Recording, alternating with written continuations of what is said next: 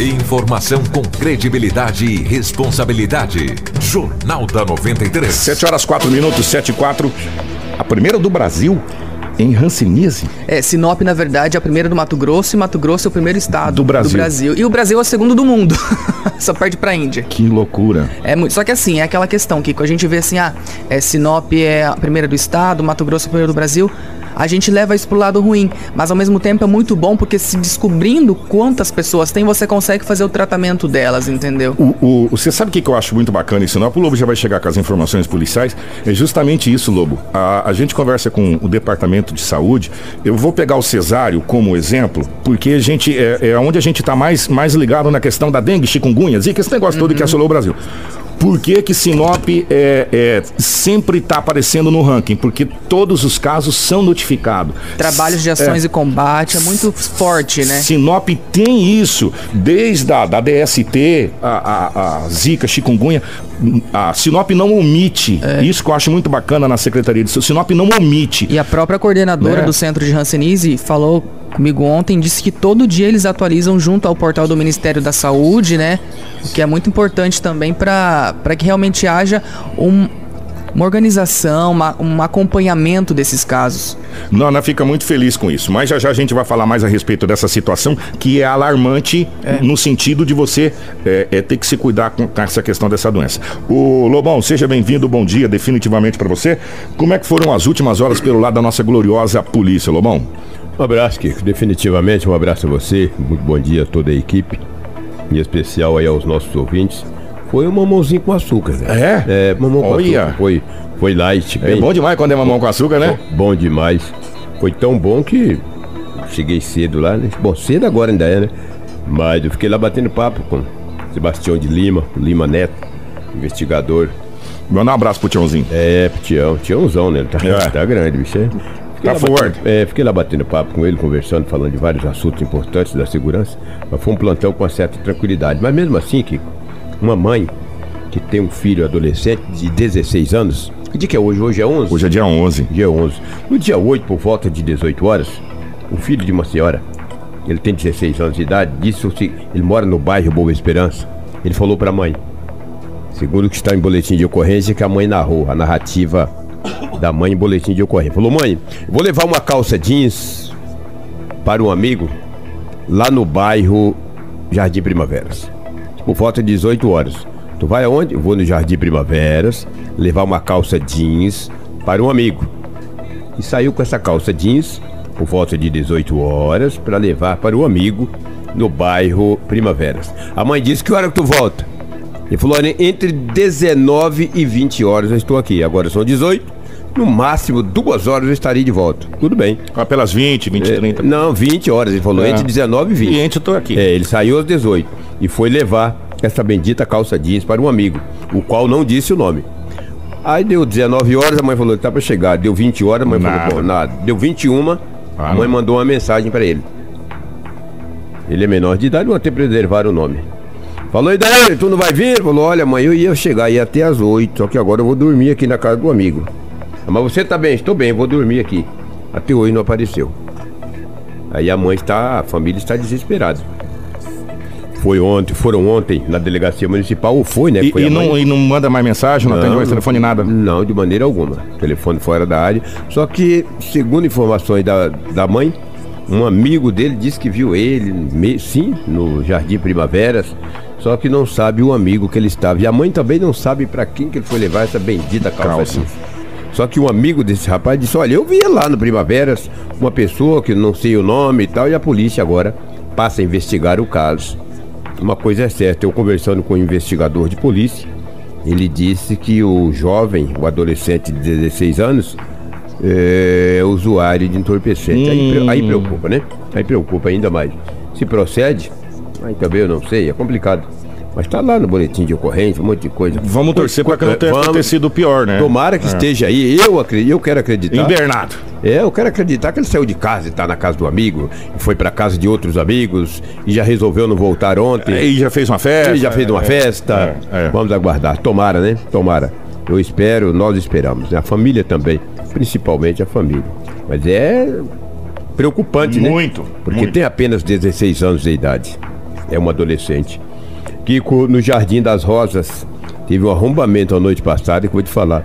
Ontem nós falamos de vários arrombamentos. E por falar em arrombamentos, aquela vítima de uma residência que foi levado uma televisão 50 polegadas, um carrinho de enxovais de bebê, botijão de gás e outros e outros itens. Ontem, volta de 10 horas, rapaz, eu conversei com uma vítima, rapaz, e eu não sabia.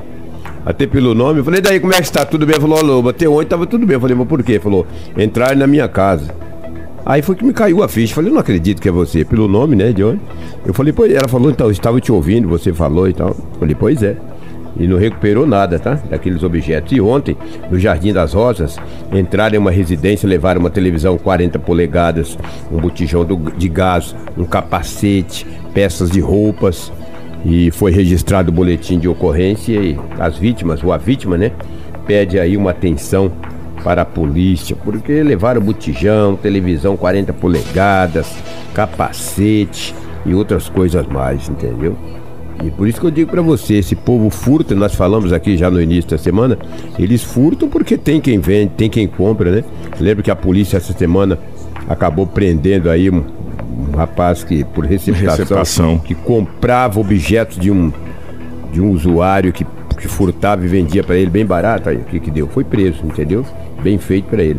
A polícia passa a investigar esses arrombadores aí para colocarem eles atrás das grades. Para me fechar a minha participação aqui, a Polícia Rodoviária Federal, a PRF, recuperou um bitrem que foi roubado. Ele estava carregado de adubo saindo do Alto da Glória.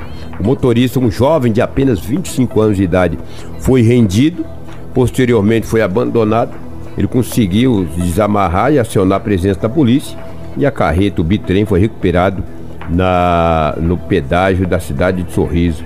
No boletim de ocorrência, não disse que alguém foi preso Só ou não. Só recuperação do. Só recuperação. No BO não tinha. Graças a Deus que o motorista está bem. Exatamente. Né? No boletim de ocorrência que, que eu observei agora na delegacia municipal, não disse que alguém foi preso ou não. Apenas a carreta foi recuperada. Menos mal. E o jovem de 25 anos, o motorista, juntamente com a carreta, foram conduzidos à Delegacia Municipal de Polícia e a partir de agora a Polícia Civil passa a investigar o caso. Menos mal, carreta Graças recuperada e o motorista com vida. O Edinaldo Lobo, a Polícia Militar do Estado do Mato Grosso, ah. é, o governo, na realidade, né, anunciou o novo comandante-geral hum. da Polícia Militar do Estado do Mato Grosso. É o coronel é, Jonildo José de Assis. Ele tomou posse no comando-geral da PM nessa última quinta-feira, dia 10, às 19 horas, no quartel do comando-geral da corporação. Ele sucede o coronel Marcos Vieira da Cunha. O coronel Assis, como é chamado, na carreira militar foi escolhido pelo governador Mauro Mendes e o secretário de Segurança, Justiça e Direitos Humanos, Alexandre Bustamante, na última semana. Além dele, foram definidos os demais nomes da cúpula de segurança pública do Estado, com o objetivo de fortalecer a integração e as forças de segurança para otimizar o trabalho, controlar os índices de segurança e criminalidade, essa situação toda. O novo comandante-geral da PM tem 42 anos é, ingressou na carreira militar em 1995. A primeira função desempenhada foi a de comandante do pelotão do Corpo de Alunos de Formação de Soldados da, do 6 Batalhão de Polícia Militar em Cáceres. E ele assume o Comando-Geral da Polícia Militar do Estado do Mato Grosso. Nós conseguimos uma fala do, do Coronel Assis, como ele gosta de ser chamado, como é conhecido, né? Do Coronel Assis, o novo Comandante-Geral da Polícia Militar do Estado do Mato Grosso. As nossas atividades operacionais, ostensivas de repressão primária, polícia na rua, abordando, checando, conduzindo. Segunda grande linha, buscar a integração com os órgãos de segurança pública, tanto na parte operacional como na parte de inteligência, para promovermos assim o combate ao crime organizado efetivamente. De terceira grande linha, a valorização do nosso bom profissional e o congraçamento com a comunidade. Né? A Polícia Militar ela tem que trabalhar de lado a lado com a nossa comunidade e a comunidade, com os movimentos comunitários e as lideranças, com certeza tem um grande apoio, uma grande relevância segurança dentro da segurança pública. Nós estaremos reunindo com o nosso Estado-Maior e vamos fazer uma radiografia de todo o nosso, os nossos comandos e com certeza veremos algumas mudanças pontuais, mesmo porque nós entendemos que os nossos comandantes são muito competentes e com certeza com a, com a participação do nosso policial militar, dos nossos comandantes, nós com certeza não deixaremos em nenhum instante de atender a sociedade mato-grossense. Volto a dizer, a Polícia Militar ela é formada por cidadãos, cidadãos, pais de família, esposos, filhos, população mato-grossense. Então ela, ela é parte da população mato-grossense e vai servir à população mato-grossense. Hoje nós chegamos ao ápice da carreira do oficial da Polícia Militar. Né? Isso, lógico que devido à participação não só minha do Coronel Assis, eu não fiz isso sozinho. A minha família me ajudou, os meus soldados me ajudaram, os meus oficiais me ajudaram e eu conto com essa, esse mesmo tripé que a família, os oficiais e as minhas praças para que a gente possa desenvolver um bom comando e também cuidar dos destinos e rumos da nossa instituição, que é a Polícia Militar de Mato Grosso. Informação com credibilidade e responsabilidade. Jornal da 93. 7 horas 15 minutos. Uma coisa é certa, Lobo. Experiência, o Coronel Assis tem de sobra, né? É, e o currículo dele é, é, um belíssimo de um currículo e eu acredito que a Polícia Militar está em boas mãos. O Lobo, falar em Polícia Militar, acabou de chegar algumas ocorrências que não estavam na delegacia ainda, né? É verdade. Recebi uma informação da, da segurança pública aqui, ó. Veja bem, que essa noite teve dois roubos, cara. E ambos foram presos. Um roubo de pessoa no Imperial.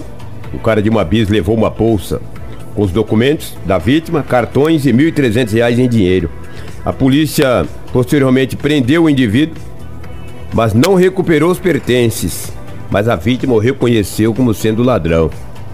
Ele vai preso. Ah, mas não recuperou. Não recuperou porque ele passou para frente, escondeu, enterrou, mastigou, engoliu. Mas se a vítima o reconhece, ou reconheceu, ah, ele vai ter que pagar caro. O outro roubo aconteceu no Jardim Ipiranga e a polícia também é, prendeu o indivíduo logo após o roubo. Então, dois roubos ainda não tinham chegado na delegacia municipal. Obviamente, o boletim da PM não estava lá, mas a PM trabalhou essa noite. Falei que foi uma mão com açúcar ter devido aos boletins que estavam na delegacia.